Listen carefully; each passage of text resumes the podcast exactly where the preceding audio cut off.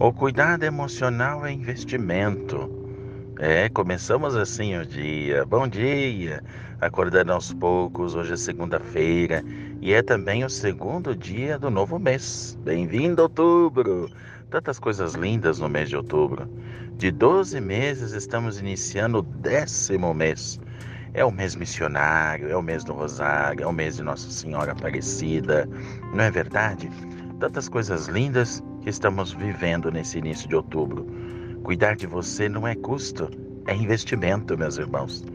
O cuidado perpassa toda a existência. Só estamos vivos porque fomos cuidados e mais tarde porque aprendemos a nos cuidar. O cuidado não se restringe às questões materiais, diz respeito à vida como um todo. Acontece que nem todos é, entendem que a vida é infinitamente maior que a existência física.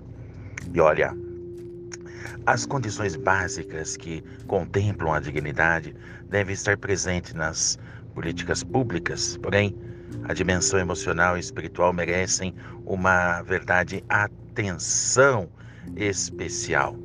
E a gente sabe tantas coisas que nós temos que aprender durante toda a nossa vida, nesse investimento que vamos aprendendo, não é?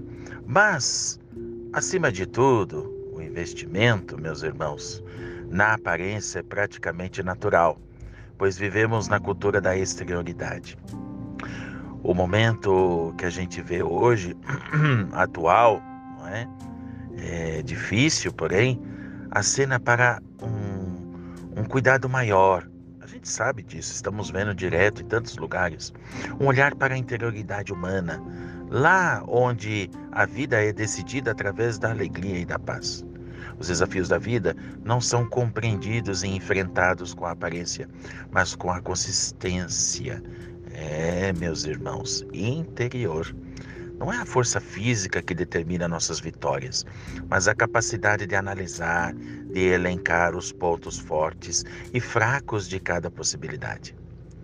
Diariamente estamos em contato com diversas situações e somos convocados a dar respostas para muitas indagações. As pessoas que possuem um adequado autocontrole é, e uma é, boa capacidade muitas vezes, de equilibrar os sentimentos, consegue construir é, ótimas saídas. É muito importante conversar consigo mesmo, estabelecer metas e acelerar possíveis frustrações. A espiritualidade tem um papel muito importante no processo de humanização.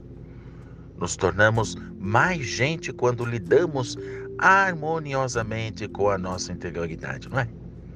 Portanto, cuidar de si mesmo não é um custo, mas é um investimento, meus irmãos.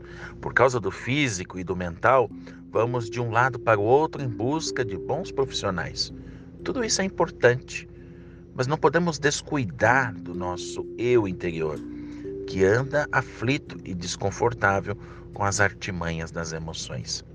Tem muita gente sofrendo por não saber amar adequadamente. Nada está perdido, mas não é bom demorar para buscar um acalento e uma compreensão das nossas emoções. Por isso, meus amigos, saúde mental, emocional e, sobretudo, espiritual também merecem carinho e atenção. Eu desejo a todos nesta segunda-feira muita paz, muita bênção, muita alegria no seu coração e até amanhã.